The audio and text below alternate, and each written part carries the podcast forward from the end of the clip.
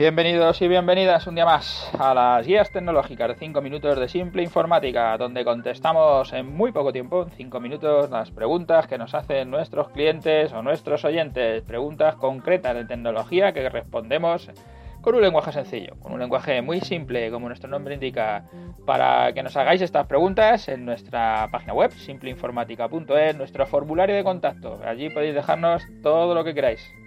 Hoy vamos a continuar con el programa que empezábamos ayer sobre el tema de los contratos de mantenimiento, porque ya al final hacíamos la pregunta de qué sale más rentable si el contrato de mantenimiento o el bono de horas, pero para poder explicarlo necesitábamos un poco más de tiempo, que es lo que vamos a hacer hoy. En el programa de ayer hablábamos sobre los contratos de mantenimiento y hoy tratamos de dar esas claves para que cada empresa elija lo que más le convenga, ¿no? Siguiendo el mismo ejemplo que poníamos eh, con el tema de los coches, a priori cuando contratas el seguro nunca sabes qué te resultará más económico, si contratar un seguro a todo riesgo o contratar un seguro a terceros. Es lo que ayer hablábamos de qué hago, ¿no? Si contrato el uno o contrato el otro. Si tienes un accidente, casi siempre te resultará más económico pagar por el seguro a todo riesgo. Aunque eh, a la compra, cuando vas a contratar el seguro, sea mucho más caro. Pero claro, en cuanto haya un siniestro, pues ya sabes que te, que te vas a ahorrar dinero.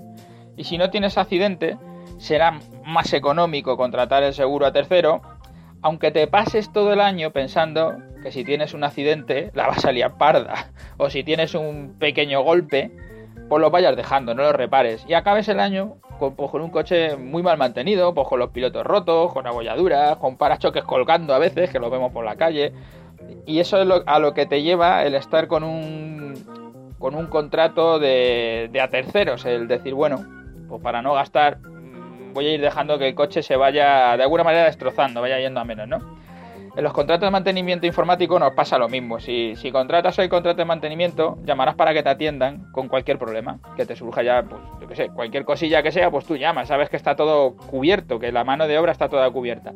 Si se tuviera roto un disco duro, lo tendrás que pagar, pero normalmente en las averías en informática no suelen ser así, suelen ser averías de software que las reparas simplemente con llamar, con que vayan los técnicos y te lo reparen. Y eso todo te lo va a cubrir el, el contrato de mantenimiento.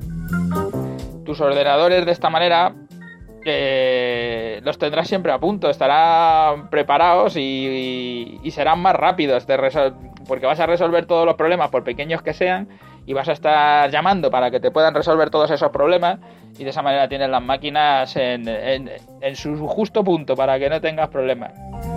Si tienes pocas averías o tu informática no es crítica, puedes esperar y puedes contratar, y, o sea, que puedes esperar algún tiempo a ir resolviendo los problemas, pues puedes eh, contratar ese bono de horas, ¿no? Que, que, te sale más rentable porque solo te cobran las horas que se gastan. Donde, por ejemplo, si contratas 5 horas de trabajo y según las necesites las vas gastando, al igual que los coches, eso hace que, que si no llamas para que no te quiten horas, acabes teniendo una instalación informática que esté más deteriorada y seguramente que avanzarán menos, ¿no? en en esta transformación digital que estamos buscando, en ese estar ahí más a la cabeza, el al final tu competencia si tiene un contrato de mantenimiento y están todo el día diciéndole esto resuélvelo así, esto resuélvelo de esta manera, esto resuélvelo de, otra, de la otra, acabarán teniendo una plataforma informática más a punto que les hará ser más eficientes y que al final tendrán menos gastos que tú. Entonces ellos podrán tener precios más competitivos o ganar más teniendo todos los mismos recursos que tú. Entonces, nosotros lo que decimos no solo es si tengo averías o no tengo averías, sino si soy capaz de crecer o no soy capaz de crecer. Y un contrato de mantenimiento te lleva a crecer y un bono de horas, al igual que en el tercero, es como te retienes por no gastar, acabas yendo hacia atrás, acabas eh, yendo a ser menos competitivo, a saber menos de informática. Y si para asegurar nuestro coche, que es la idea que dábamos ayer también, tenemos claro que es mejor asegurar y vivir tranquilo, si lo podemos pagar, claro, por supuesto si no puedes llegar a pagarlo, pues tendrás que hacer lo que puedas, tanto en el coche como en la informática. Con más motivo el asegurar nuestros equipos informáticos para que funcionen, eh, deberíamos de invertir en un contrato. Yo creo que es claro, ¿no? Si, si podemos asegurar el coche, pues también podré asegurar los equipos, sobre todo cuando los equipos son los que me producen el dinero, los que hacen que yo pueda trabajar o no puedo trabajar. Más cuando, además de, las propias averías, eh, podemos tener un sistema que sea más, más eficiente, ¿no? que nos ahorre ese tiempo para poder hacer otras actividades, como para visitar clientes y vender más, que al final es lo que más te interesa.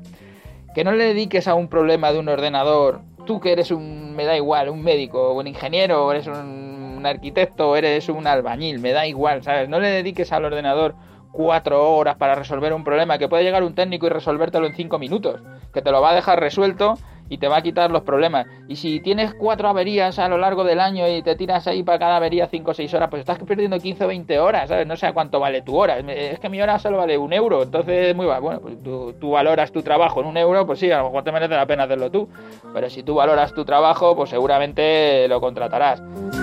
Bueno, ya se me ha pasado el tiempo otra vez, así que nada, despedirme, deciros que ya sabéis, simpleinformática.es, ahí tenéis nuestro formulario de contacto, si pasáis por iTunes o por Ivo, pues nada, dejadnos valoraciones, me gusta, que nos viene muy bien. Gracias por estar ahí, por escucharnos y mañana más.